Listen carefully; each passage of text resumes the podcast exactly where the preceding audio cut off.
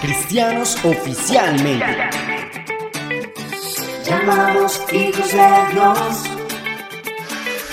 Con un mensaje verdadero, sí Señor, que nace de lo profundo del corazón de Dios. Cristianos. Oficialmente. Hola a todos, Dios les bendiga, soy Edson Fabiano y me siento muy agradecido con el Señor Jesús porque nos ha permitido iniciar una nueva temporada de episodios para todos ustedes. Hola, Dios les bendiga, soy Carola Izárate y lo hacemos con mucho amor para que todos podamos conocer realmente quién es Dios nuestro Señor Jesús y así acceder a una eternidad a su lado. Y el episodio de hoy se titula Nacer de nuevo. Así que comencemos.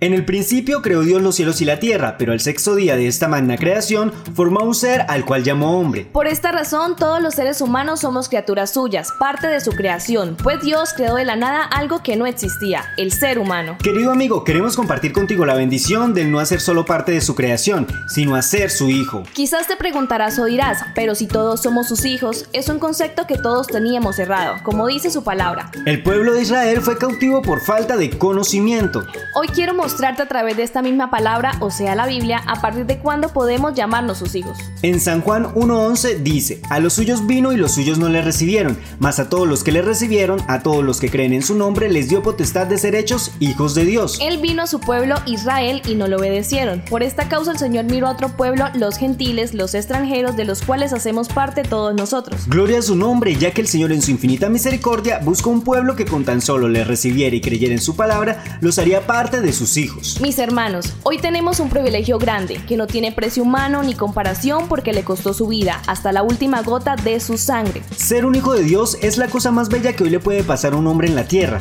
Quizás tienes mucha razón al decir que Dios hace salir el sol sobre justos e injustos, porque lo dice su palabra. Pero hoy nosotros, sus hijos, gozamos de grandes privilegios como su incomparable amor y su grande poder, conociendo que si vivimos en santidad y nos guardamos hasta el día de su venida, también gozaremos de una vida eterna. Por esta razón, querido amigo, hoy debes nacer de nuevo. Y como le preguntó Nicodemo al maestro, ¿cómo un hombre puede nacer siendo viejo? Debe recibirle, creer en su palabra, nacer de agua a través del bautismo por inmersión y así de esta manera harás parte del cuerpo de Cristo y así Él te llamará su Hijo.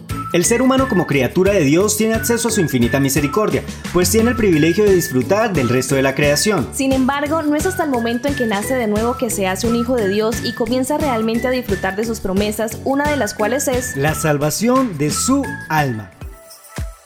Recuerda que nos puedes encontrar en Instagram y en la plataforma de Spotify como Cristianos Oficialmente. Comparte lo bueno, comparte al Señor Jesús. Hasta aquí nuestro episodio para el día de hoy. No olvides compartirlo y alcanzar a todo aquel que sea posible. Nos vemos en una próxima ocasión.